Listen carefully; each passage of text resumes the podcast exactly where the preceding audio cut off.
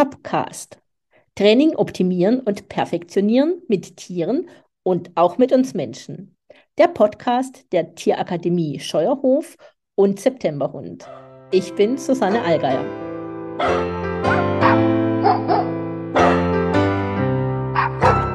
Hallo, heute spreche ich mit Lisa Peitz. Sie ist die Top, Top, Top-Trainerin, zumindest eine von dreien von der Tierakademie Scheuerhof. Sie ist absoluter Profi in Sachen Dummy-Training und sie ist Lehrerin und nimmt ihre Hunde zur Freude aller mit in die Schule. Sie züchtet Hunde, darum geht es auch heute in dem Podcast, wie man Welpen aufzieht. Und ihr erster eigener Hund war ein toller Nova Scotia Duck Tolling Retriever und das mag ich erwähnen, weil das meine Lieblingsrasse ist, die ich noch nie hatte und die ich unbedingt in meinem Leben mal haben möchte. Liebe Lisa, hallo, schön, dass du da bist. Und ich starte mit meiner ersten Frage. Du züchtest Retriever, Golden Retriever. Was macht diese Rasse für dich aus? Ja, hallo Susanne, ich freue mich auf unser gemeinsames Gespräch heute. Und die Golden Retriever, ähm, zu denen bin ich tatsächlich gekommen über die Arbeit ähm, in der Schule. Wie gesagt, ich hatte vorher die Toller, zwei Stück, und habe mit denen fröhlich Dummy-Training gemacht. Ähm, in die Schule sind die mitgegangen, aber eher meinetwegen. Und so kam ich auf den Golden, weil ähm, der Golden aus meiner Sicht einfach ein den Menschen sehr zugewandter Hund ist, ähm, der ähm, von sich aus viele Dinge mitbringt, die für mich sehr angenehm sind. Zum Beispiel einfach, dass er ja im Alltag recht entspannt ist, die Größe gefällt mir. Ich mag, dass sie ähm, zu den Retrievern gehören und man mit ihnen apportieren kann. Ähm, das sind alles so Aspekte, die ich gut finde an der Rasse. Das heißt ja auch immer so landläufig, der Golden erzieht sich von alleine. ganz so ist es dann doch nicht. Nein, ganz nicht. ähm, aber ich finde es auch eine sehr angenehme Rasse. Tatsächlich. Und es ist ja auch ein Anfängerhund, würde ich mal sagen. Also wenn nicht zu viel Arbeitslinie drin ist? Nein. Mm, also ich denke, jeder Hund bringt das mit, was er mitbringt. Und natürlich ist es in äh, einer Rasse eher vorauszusehen, was mitgebracht wird. Aber jeder Hund bringt ja auch die Erfahrung mit, die er halt mitbringt, egal ob das jetzt im Erwachsenenalter ist oder auch schon mit acht Wochen hat man auch schon genug Erfahrung gesammelt. Und damit muss man dann letztendlich umgehen. Genau, also du hast mir jetzt ein Stichwort gegeben, schon mit acht Wochen. Mhm. Äh, du züchtest ja auch Hunde, du züchtest Golden Retriever. Was ist denn für dich so die Vorbereitung, bevor, also wenn du einen Wurf planst, beziehungsweise bevor der Wurf dann kommt? Was muss, was musst du vorbereiten? Wie musst du deine Hündin vorbereiten? Genau, also für mich ist tatsächlich das Wichtigste die Hündin. Ähm, ich züchte nicht mit jeder Hündin, weil ich einfach auch denke, ähm, auch eine Hündin muss Spaß daran haben, einen Wurf groß zu ziehen. Und aus meiner Sicht muss sie das auch noch nicht mit zwei Jahren haben oder ähm, mit drei Jahren. Ähm, meine Hündinnen, mit denen ich züchte, sind recht alt. Ähm, das hat alles Vor- und Nachteile. Äh, aber ich möchte einfach, dass die Hündinnen gesetzt sind, in sich ruhend sind. Ähm, und einfach auch vom Gefühl her sagen, ja, ich hätte jetzt mal Spaß auf den Wurf. Ähm, also wenn du sagst recht alt, was, was meinst du dann mit? Wie, wie alt sind die dann? Also den ersten Wurf, den meine Hündin hatte, den hatte sie mit sechs Jahren und die Hündin, mit der ich gerade einen Wurf plane, die ist inzwischen auch fünf. Okay. Ähm, ja, und ansonsten, ja, das ganz Normale. Ich muss ja schauen, wie verpaare ich, mit wem verpaare ich, was möchte ich da bevorzugen? Was brauche ich für meine Hündin? Ähm, da gibt es ganz, ganz viele Dinge zu beachten. Für mich auch der Aspekt der Zeit, denn ich arbeite, wie du sagst, in einer Grundschule und ähm, wenn ich einen Wurf plane, möchte ich ihn natürlich auch so planen, dass ich die Hündin und auch den Wurf später optimal begleiten kann und dazu gehört natürlich auch eine Zeitressource. Mhm. Das ist richtig. Also so für, falls es jemand nicht weiß, kannst du uns kurz sagen, wie lange eine Hündin trägt? Eine Hündin trägt 63 Tage. Und kann plus minus gehen, oder? Genau, genau. genau. Hängt ein bisschen vom Deckzeitpunkt ab und ja, der Größe des Wurfes zum Beispiel. Ähm, dann gibt's da auch verschiedene Linien, wo die Hündinnen eher länger tragen, eher kürzer tragen. Also ja. Ah, okay. Ich kann also mir auch vorstellen, dass das die äußeren Einflüsse noch ein bisschen mit hereinspielen bei den Hündinnen. Also ja. Mhm. Also es ist ja, die Hündin trägt und äh, oft weiß man ja dann schon durch eine Untersuchung beim Tierarzt per Ultraschall, wie viel Welpen einem erwarten. Und dann kommt dieser spannende Prozess, dass die Geburt losgeht. Wie begleitest ja. du denn diesen Geburtsprozess? Also da ist ja auch als Mensch, ist man da super aufgeregt davor und für die Hündin ist es ja einfach auch eine mega stressige Zeit, diese Geburt. Ja, also stressig, ja, aufregend auf jeden Fall.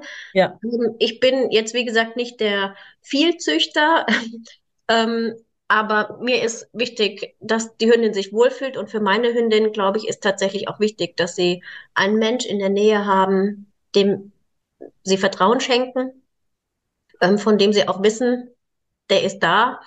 Ähm, meine Hündinnen waren immer so, dass sie sehr meine Nähe gesucht haben wenn es zur Geburt hinging. Das ist ja auch je nach Hündin, kann sich so ein, eine Geburt auch sehr lange vorbereiten äh, oder halt ja eher spontan und kürzer. Ähm, aber mir ist wichtig, dass ich für meine Hunde da bin, denn man merkt den Hündinnen schon an, dass es für sie eine sehr spannende Zeit auch ist. Ich hatte halt bis jetzt auch immer nur Hündinnen, die einmal geworfen haben. Mhm. Heißt, ich habe leider noch nicht miterlebt, wie es so eine Hündin meistert, wenn sie das schon kennt. Aber Hündinnen, die das nicht kennen, äh, so eine Geburt, ja, für die ist das schon echt aufregend. Und man merkt, dass sie so in sich hineinhorchen gegen Ende. Aber ja, wenn der erste Welpe dann da ist, dann hat man das Gefühl, die Jetzt. Hormone schießen und dann wissen sie, was zu tun ist. Und dann ähm, ja, reicht es tatsächlich auch aus, wenn man beobachtet und einfach nur im ersten Moment mal für die Hündin da ist, falls sie Fragen hat. Mhm. Also du begleitest den Geburtsprozess einfach so durch Anwesenheit. Genau, ja. Und gibst Hündin damit die Sicherheit und Vertrauen, dass, dass alles gut geht und genau. die Hündin da genau. sich praktisch sich selbst und diesem Prozess überlassen kann. Ganz genau, ja. Mhm. Und was passiert denn dann so in den ersten Tagen nach der Geburt? Die Welpen sind ja noch blind, die hören ja auch nichts, also die Augen sind genau. geschlossen und die Ohren im Endeffekt auch. Ähm, und was passiert da so die ersten Tage nach der Geburt? Also mir ist es wichtig, dass sich in den ersten Tagen alles so ein bisschen zusammenfindet. Ne? Das ist für die Hündin viel Neues, für die Welpen auch, klar, die sind auf dieser Welt. Ähm, und jeder Welpe geht damit auch anders um, auch ja, menschlich würde ich fast sagen, aber ähm, dass sich das alles so ein bisschen findet und dass da auch die entsprechende Ruhe ist. Ähm, die Milch muss kommen, man muss schauen, werden die Welpen satt, äh, ist da alles in Ordnung. Ähm, ja, wie arrangieren die sich in ihrem Miteinander? Im besten Fall sind es ja mehrere Welpen. Ähm, Gibt es da einen, der ja mehr oder weniger in den Vordergrund tritt? Ähm, kann die Hündin das alles managen, was sie da zu managen hat? Hat sie die Geburt gut überstanden? Also da finde ich, muss man schon viele Augen haben, gerade in der ersten Woche. Aber ähm, nicht mit einem alarmierenden Blick, sondern eher mit einem wohlwollenden Blick, dass alles gut seinen Weg geht. Ähm, denn ansonsten glaube ich, kann man eine Hündin damit auch nerven. Und dann zu viel eingreifen. Ja, nicht eingreifen, sondern allein mit der Sorge, die man hat, dass alles mhm. gut ist, ähm, ich denke, ja. Ja, ja sonst auch manchmal bei den Hunden, dass sie dann anfangen zu denken, es muss was sein, es ja, muss was genau, sein. Genau, genau, genau. Ja. Oder ja, ja. Sollte man natürlich für viel Ruhe, für viel Ruhe sorgen für die Hündin. Und genau. dass sie sich da sich überlassen kann. Genau, und ich ähm, denke, wenn sie fein ist mit ihrer neuen Situation, dann passt das. Ja, also so, wenn das Überprüfen von, kriegen die Welpen genügend Milch, ist ja, man wiegt die ja auch täglich, oder? Genau, ich habe da am Anfang schon ein Auge drauf. Ich wiege die aber nicht nur des Wiegens willen, sondern auch einfach dem Handling wegen, ne? dass die Welpen von Anfang an auch mal merken, dass sie ein bisschen ähm, wackeliger gehalten werden und entsprechend mit äh, Gegensteuern ausgleichen, dass sie auch mal auf so einem ähm, kälteren Wiegegerät sitzen. Also ähm, das hat nicht nur den Aspekt des Wiegens, sondern man nimmt sie in die Hand, man schaut, man fasst sie an, man berührt sie und ähm, ja, dadurch lernen sie natürlich, oder das, das äh, Nervensystem lernt schon direkt von Anfang an mit. Mhm. Das bringt mich doch gleich zu einer weiteren Frage. Also, was würdest du sagen, was lernen die Welpen von dir? Also eine andere Frage, die ich noch anschließen möchte nachher, ist, was lernen sie von der Hündin? Aber erstmal, was lernen sie von dir? Die Welpen von mir. Mhm. Also, was du jetzt schon gesagt hast, praktisch, dass das Nervensystem schon angeregt wird und das ausbalanciert wird, sie, dass sie gehalten werden und die fangen dann ja an, auch an, rumzutapsen, also relativ schnell fangen sie das ja an, was dann immer schneller wird. Ja. Und was dann, wenn man mehrere Welpen hat, auch, äh, dann ist man mit der Zeit dann ja auch froh, wenn ein Teil davon geht, weil es ganz sicher, ja. trubelig ist. Ja. Ähm, aber was würdest du sagen, was, bis du die Welpen abgibst, was lernen sie da von dir? Na, also ich weiß gar nicht, ob man das so genau abgrenzen kann, von wem sie was lernen. Ähm, so, wenn man jetzt rein von diesem, ja, menschlichen Zusammenspiel ausgeht, dann lernen sie natürlich auch schon später, dass ich sage, ich habe was in der Hand und sie sollen es vorsichtig nehmen. Ich gucke auch, dass sie schon lernen, dass sie hier nicht zu sehr immer an Dingen und Menschen hochspringen. Ähm, da sind ganz, ganz viele Aspekte. Also ich schaue auch, dass sie von Anfang an lernen, wo ist ein Ort für ein Pipi, dass man nicht eben, wo man geht und steht, mal eben sein Pipi hinterlässt. Ähm, aber natürlich lernen sie von mir auch, dass Menschen nett sind, ihnen zugewandt sind, ähm, ihnen freundlich begegnen. Bringst du sie auch mit fremden Menschen in Kontakt? Also ab einem bestimmten Alter, sicher nicht von Anfang an, aber ab einem bestimmten Alter mit fremden Menschen?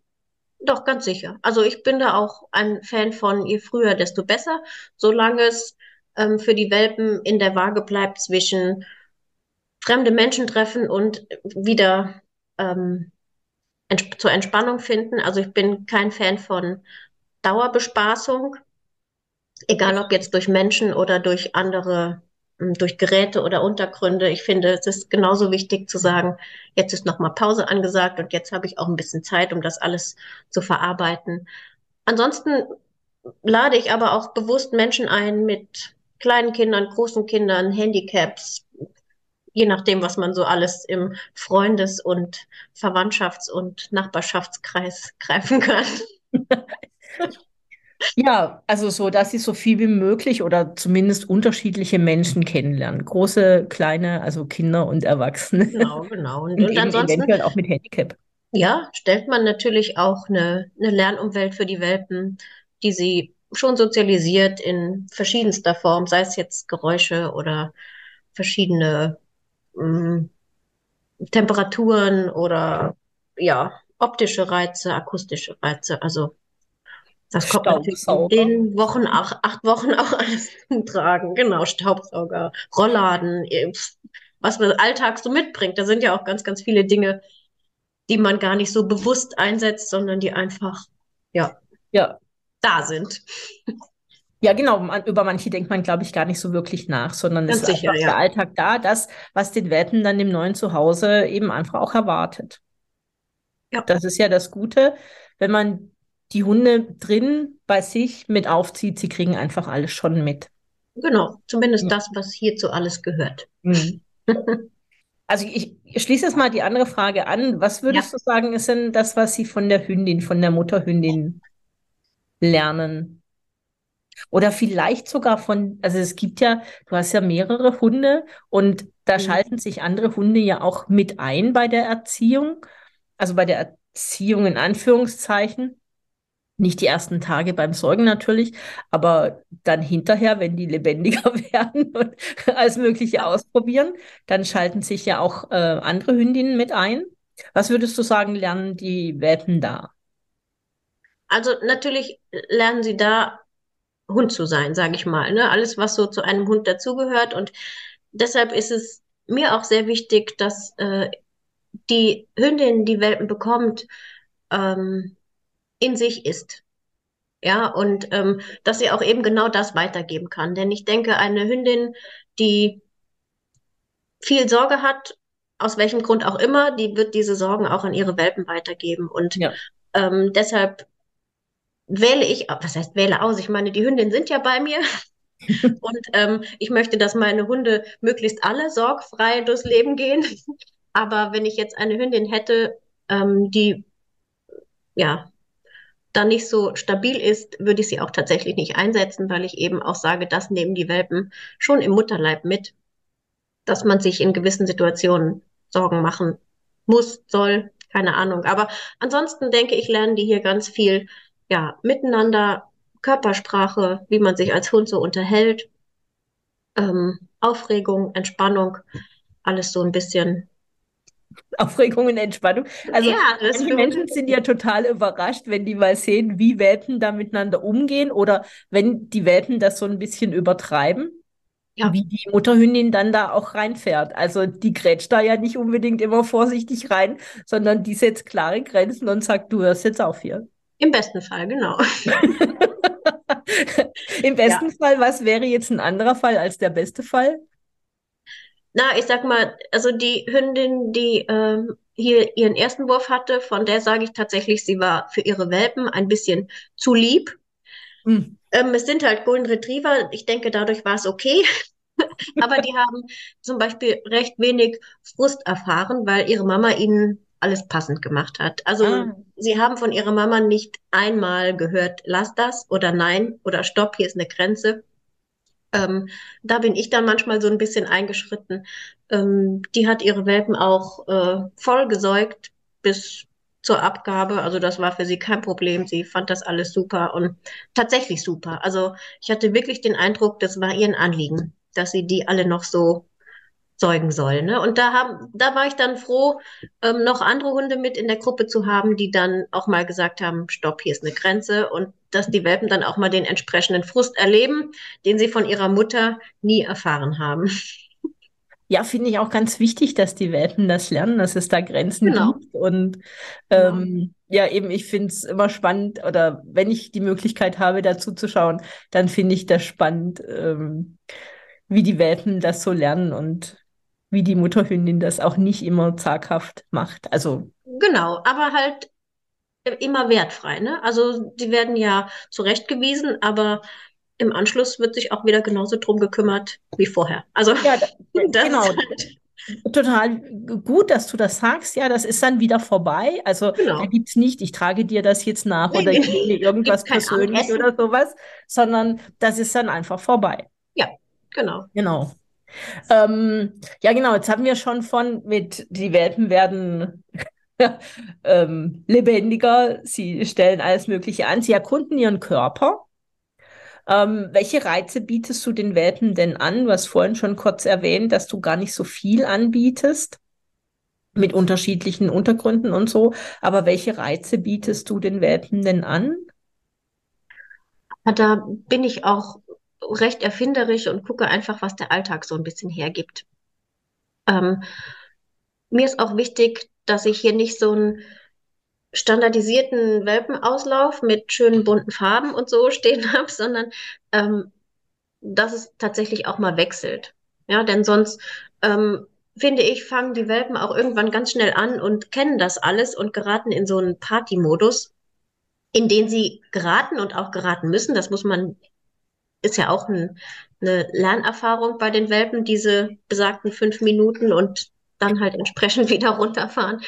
Ähm, aber ansonsten geht das hier tatsächlich auch los damit, dass ich sage, ich lege mal ähm, einen nassen Waschlappen in den Auslauf, einfach ja, was sie schon mit zwei Wochen erkunden können, wenn sie noch da rumrobben und merken, hu, hier ist plötzlich anders unter mir. Mhm. Ähm, da kann auch einfach mal ein Kuchenblech liegen ähm, oder eine, eine Tüte vom Einkaufen, die man aufpustet und von der Decke runterhängen lässt. Also ähm, da bin ich tatsächlich auch so, dass ich sage, ich gucke, was ich so im Garten stehen habe. Jetzt gerade wurden hier die Bäume gefällt. Da wird mit Sicherheit für den kommenden Wurf irgendeine Aufgabe draus entstehen. Ähm, also ja, beim letzten Wurf hatten wir Schnee, da mussten wir halt ein Pavillon aufbauen. Das sind halt so Sachen, wo ich sage, ja, ähm, das, was mein Alltag bietet und somit dann auch oft der Alltag der neuen Menschen. Ne? Hm. Also jetzt auch, du hast gerade mit dem Garten erwähnt, dass du die Welpen dann im Garten hast. Ja. Ich finde es ja, also gerade was Stubenreinheit angeht, auch wirklich sehr sinnvoll, dass die Hunde oder die Welpen auch draußen sind. Ich habe immer wieder die Erfahrung gemacht, wenn die Welpen jetzt gar nicht rauskommen, dass das mit der Stubenreinheit schwieriger werden kann. Nicht Genau, muss, aber kann. genau, genau. Ähm, also ich habe tatsächlich den großen Vorteil, dass ich einen direkten Ausgang, einen ebenerdigen direkten Ausgang nach draußen habe. Cool. Ähm, das bringt für die Welpen natürlich eine große Chance. Ähm, schlussendlich müssen sie das natürlich auch mit nach Hause dann transportieren. Ja, also ähm, Welpen sind ja, ja wie kleine Kinder, die aus der Pampers rauswachsen. Ähm, manchmal ist einfach die Situation so aufregend, dass man alles andere vergisst. Ja. Ähm, ich denke, ich kann keine 100% stubenreinen Welpen hier abgeben mit acht Wochen, aber ich kann Hunde abgeben, die eine Idee davon haben. Denn grundsätzlich ist es ja auch das Bestreben der Mutterhündin und es ist auch das Bestreben der Welpen, denn sobald die laufen können, fangen die an und gehen aus der Wurfkiste raus für ihr Pipi zu machen. Also ich habe tatsächlich nicht erlebt, dass irgendeiner der Welpen in die Wurfkiste sein Pipi gemacht hat, als er laufen konnte. Und wenn man ihnen da entsprechend die Unterstützung anbietet und vielleicht sagt, komm, ähm, ich habe hier jetzt gerade ein, ein bisschen Sand oder was und den stelle ich vor die Wurfkiste und dann ist das auch nachher ganz, ganz schnell nach draußen transportiert. Mhm. Ja, also finde ich total wichtig. Vielen Dank für diesen Hinweis. Du hast gerade gesagt, mit acht Wochen. Das heißt, du gibst die Welpen mit acht Wochen ab? Ja, mir ist recht, äh, also meine Erfahrung ist, neun Wochen ist super, aber theoretisch können sie mit acht Wochen ausziehen. Da muss man auch immer so ein bisschen schauen, wie passt es bei den neuen Besitzern. Mhm. Ne, ich habe kein Problem damit, einen Hund mit acht Wochen abzugeben, aber meine Erfahrung war einfach, dass so eine Woche hinten dran den wirklich noch Stabilität gibt. Mhm. Finde ich auch ein total gutes Alter. Ja. Aber muss man dann auch schauen, ne? Wo gehen sie hin? Ist da ein anderer Hund im Haus? Was wartet da auf sie? Da muss man ein bisschen individuell gucken. W würde ich Mhm. jetzt nicht sagen, genau so muss es sein. Ja, wie findest du denn die richtigen Menschen, die passenden Menschen für den Welpen, den du abgibst, den du ja praktisch von Geburt an mit aufgezogen hast? Und ich meine, da hängt ja schon auch das Herz an denen, aber wie findest du denn den richtigen Menschen?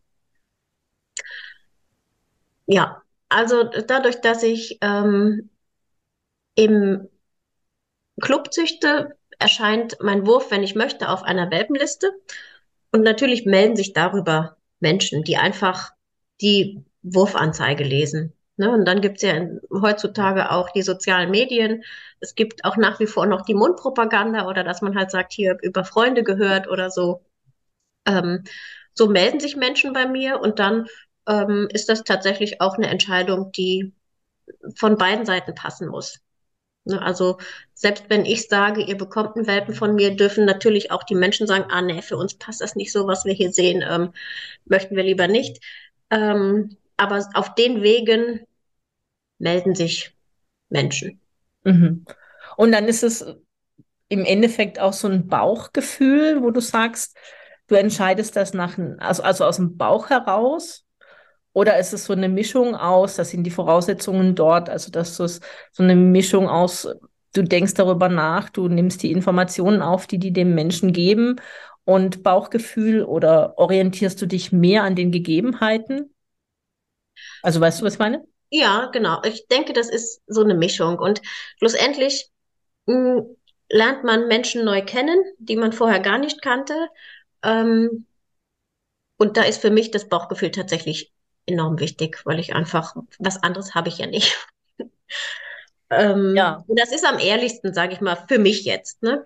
ja. Ähm, und dann gibt es natürlich Menschen, die schon mit sehr viel Ideen kommen, was sie mit dem Hund machen möchten. Ähm, dann gibt es gibt auch Menschen, die sagen, ich komme, weil ich mag die Ahnentafel deiner Hündin oder die Ahnentafel des Rüden, ähm, also die verschiedensten ähm, hm. Gründe. Gründe, genau. Ähm, für mich ist schlussendlich wichtig zu erfahren, dass die Menschen ein Familienmitglied suchen, was sie mit nach Hause nehmen und äh, von dem ich sicher weiß, dass sie es wahrnehmen in ihrem Leben und auch mit den Bedürfnissen, die es mitbringt, wahrnehmen. Und wenn der Golden Retriever halt am Ende keine Dummyarbeit machen möchte oder aus gesundheitlichen Gründen nicht kann oder wie auch immer, dann ähm, soll halt im besten Fall keine Welt zusammenbrechen. Und ähm, das ist eigentlich so mein Hauptkriterium, dass ich sage, ich möchte, dass die Hunde, die ich hier großgezogen habe, im schönsten Fall mit großen Herzen empfangen werden und dass man einfach auch sagt, das passt und dann ist auch egal, was passiert, das wird pa weiter passen. Hm. Ja. Mein Wunsch. Ja, und das hört sich auch richtig gut an. Ich habe jetzt noch eine Sache, die ich gerne ansprechen würde. Also es wird ja immer wieder kontrovers diskutiert.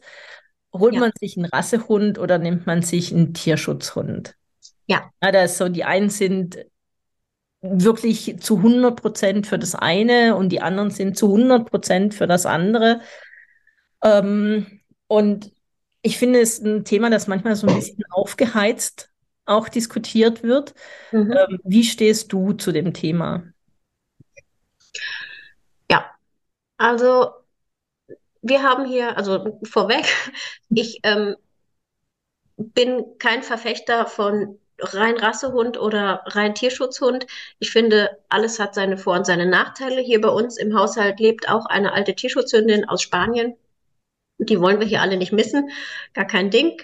Ähm, ansonsten habe ich mich dazu entschieden, Rassehunde zu züchten. Einfach aus dem Grund, weil ich sage, ähm, man hat mehr Informationen und man hat ein wenig mehr mh, mm, Sicherheit über das, was man sich in sein Leben nimmt. Ja, ich denke, deshalb wurden die Rassehunde auch gezüchtet. Die wurden gezüchtet, um verschiedene Aufgaben zu erledigen.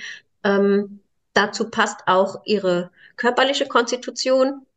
Das denke ich ist halt bei den Tierschutzhunden, von denen man ja dann eher davon ausgeht, dass sie sich wild irgendwie miteinander verpaart haben. Da weiß man halt auch nicht so wirklich, was steckt in der Seele drin und was hat der Hund äh, in seinem Exterieur so mitgenommen von seinen Eltern. Ob das dann am Ende so zusammenpasst, weiß man ja nicht.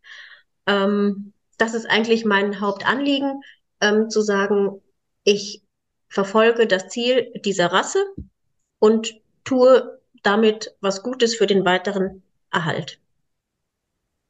Ja, das hört sich ja auch, also für mich total gut an, weil du die Hündin ja auch sehr genau auswählst, ob die Hündin wirklich für dich gut ist für einen Wurf, dass du das Gefühl hast, die Hündin, also kann man das so sagen, möchte den Wurf auch, also dass du das Gefühl hast.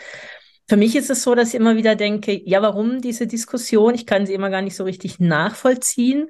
Ich finde, Toleranz ist an jeder Stelle gut und die einen möchten lieber einen Rassehund, weil der bestimmte Fähigkeiten mitbringt, weil ich halt rassespezifische Merkmale habe, die ich dann eben möchte, weil ich eine ganz bestimmte Sache machen möchte. Zum Beispiel, ich möchte Dummyarbeit machen, da eignen sich halt einfach die Retriever richtig gut dafür. Oder wenn ich eher jagdlich orientiert bin, dann sind es halt vielleicht auch die Jagdhunde. Und es gibt aber Menschen, die lieben total die Tierschutzhunde und warum sollen die sich nicht, also die müssen ja auch keinen Rassehund holen. Also ich finde da so diesen Toleranzgedanken extrem gut, dass sich jeder entscheiden kann, wie er möchte. Und ich jetzt zum Beispiel hatte schon beides. Ähm, auch ein Retriever, Labrador. Ja. Ähm, ja, also der hatte der hatte auch irgendwelche Baustellen entwickelt. Da kann man nicht sagen, dass das begegnet einem da nicht. Und ich bin meinen Hunden irgendwie immer so ein bisschen per Zufall begegnet. Und vielleicht ist das für mich so in meinem Leben, dass das so ist. Aber an der Stelle, diese Diskussion, da würde ich mir immer wieder mehr Toleranz wünschen. Genau, genau, das sehe ich auch so. Und ich finde, jeder trifft den Hund, den er treffen soll. Und schlussendlich, ja, findet man auch einen gemeinsamen Weg. Ja, und wenn ich sage hier, die, unsere Hündin, die wir hier aus dem Tierschutz haben, das war auch so, man hat das Bild gesehen und dachte, okay, der Hund gehört hierher und genau so ist das auch gewesen. Ja. Es hieß, die ist bissig und die lässt sich nicht anfangen, fassen und sie kam hierher und alles ist gut. Ja, ja. wobei ich halt sage, ähm, ich muss ja oder ich möchte die Welpen auch mit gutem Gewissen weitergeben. Und ähm, deshalb ist es mir wichtig, eben, sei es jetzt gesundheitlich oder sei es in Wesensmerkmalen, einfach ein bisschen mehr Informationen zu haben, von denen ich denke, dass sie mir hilfreich sind. Und vielleicht ein kleines bisschen belastbar. Genau. Man weiß es ja, nicht. liebe ja. Lisa, ich habe eine abschließende Frage an dich. Ja. Und das ist, was fasziniert dich an der Welpenaufzucht? Ach, also, ähm, ja, so ein bisschen ist das ja auch äh, meine Aufgabe in der Grundschule. Ich begleite einfach unglaublich gerne kleine, junge Wesen, sei es jetzt Hund oder Mensch oder Katze oder weiß ich nicht, ins echte Leben. Und bei den Welpen sind es halt einfach die ersten acht Wochen, die so enorm wichtig sind, auf die dann nachher aufgebaut werden kann. Und so finde ich, in der Grundschule ist es der Start ins Schulleben, worauf dann später aufgebaut wird. Ähm, ich mag das einfach total gerne äh, zu beobachten, was bringst du mit, was kann ich dir Gutes geben, damit dein Weg ein guter Weg wird. Und ähm, ja, das ist einfach für mich so, ja, erfüllend. Das erfüllend ist ein wunderbares äh, Abschlusswort. Ich finde, die ganze Arbeit mit Kunden ist erfüllend. Ähm, liebe Lisa, ich danke dir sehr für dieses Gespräch. Bitte, danke. Und ähm, falls es einen Link gibt zu deinen Welpen für den Wurf, den du planst, dann verlinke ich den in den Show Notes und ich verlinke auch zu meiner Seite, wenn da jemand mehr Informationen haben möchte. Vielen Dank. Bitte, danke ebenso.